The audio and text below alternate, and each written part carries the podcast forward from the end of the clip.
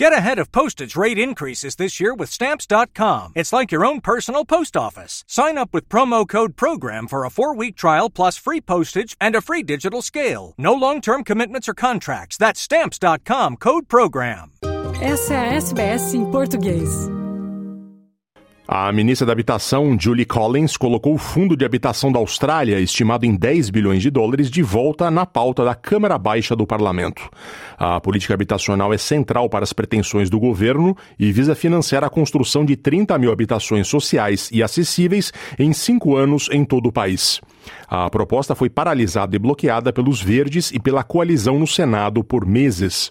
A coalizão, que é o bloco formado pelos liberais e nacionais, disse que não apoiará o projeto, enquanto os verdes ainda estão abertos a negociações e pedem um congelamento no aumento do aluguel ou um teto para o aumento. Se o projeto de lei for bloqueado pela segunda vez, o governo pode acionar o gatilho de dissolução dupla do parlamento, o que faria o país ter eleições mais cedo. A ministra Julie Collins diz que os australianos mais vulneráveis precisam que essas casas sejam construídas. Vulnerable Australians need the thousands of homes that the Housing Australia Future Fund will deliver. That is why today I am reintroducing the Housing Australia Future Fund Bill 2023 and related bills into the House of Representatives. When I stood in this place many months ago to first introduce these bills, I said the Housing Australia Future Fund will be the start of an enduring promise from the Australian Government that more Australians will have a safe, affordable place to call home. O primeiro-ministro Anthony Albanese disse à ABC que manteve negociações com o líder dos Verdes, Aidan Bandits, durante o fim de semana. What the Greens ask for, though, isn't to negotiate with us, it's to negotiate with uh, every state premier and every chief minister about matters that are completely within the domain of state and territory governments. And that's something uh, that uh, can't be can't be done. The, the, Greens talk about figures and money like it's monopoly, uh, like you can just promise an amount and something will happen. O governo federal anunciou que há uma operação em curso para investigar empresas que exploram trabalhadores imigrantes. Foi revelado que os oficiais da Força de Fronteira Australiana inspecionaram cerca de 300 empresas em todos os estados e territórios durante o mês de julho.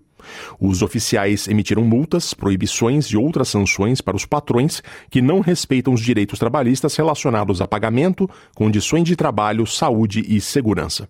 O ministro da Imigração, Andrew Gills, diz que trabalhadores imigrantes mal pagos é ruim para todos. Uma campanha para financiar totalmente as escolas públicas nos próximos cinco anos foi lançada pela Australian Education Union. A campanha do sindicato, chamada For Every Child, ou Para Toda Criança, pede ao governo federal que se comprometa com maiores contribuições de financiamento e também com um cronograma de financiamento completo até 2028. A presidente do Australian Education Union, Corina Haythorpe, diz que 98% das escolas públicas têm financiamento abaixo da Schooling Resource Standard, que é uma estimativa de quanto financiamento público total uma escola precisa para atender às necessidades educacionais de seus alunos. The reality of not having that funding in our schools means that it is children in public schools who do not have the intensive support that they need. It is the teachers and principals across the nation who are experiencing escalating and unsustainable workloads and indeed workforce shortages. So we know the importance of investing in public schools. It changes lives. It changes the lives of our students and it changes the lives of teachers uh, and principals right across the nation. No Brasil, a operação policial no Guarujá, no litoral paulista, tem quatro novas mortes confirmadas. O número total chega a 12. O Ministério Público investiga se os policiais organizaram uma chacina de vingança contra a morte de um policial da rota. Quem traz as informações é Nelson Lim, da Rádio Nacional de São Paulo. A Secretaria de Segurança Pública confirmou mais quatro mortes na Operação Escudo no Guarujá Baixada Santista. Com isso, aumentou de 8 para 12 o número de pessoas mortas.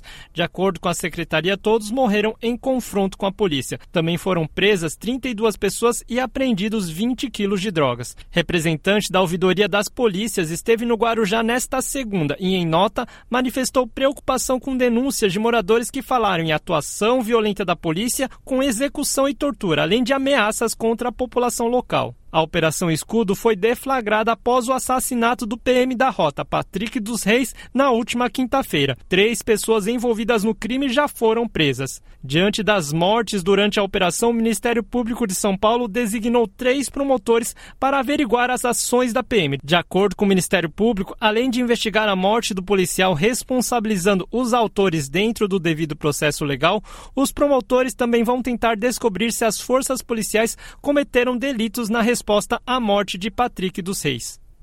Apesar do governador de São Paulo, Tarcísio de Freitas, ter dito que estava satisfeito com a operação policial durante coletiva nesta segunda-feira, houve reação de entidades de direitos humanos às mortes no Guarujá. A Comissão Permanente de Direitos Humanos da OAB afirmou que a morte do soldado é inaceitável e será sempre lamentada, assim como as ações à margem da estrita legalidade com que as forças policiais devem atuar na garantia da segurança de toda a população. Já a Comissão Arnes demonstrou perplexidade com a manifestação do governador e do secretário de Segurança Pública em defesa da ação, mesmo antes do resultado da apuração. Acrescentou que a conclusão só poderia ser feita após a realização de investigações rigorosas e independentes. Da Rádio Nacional em São Paulo, Nelson Lim. Curta, compartilhe, comente. Siga a SBS em português no Facebook.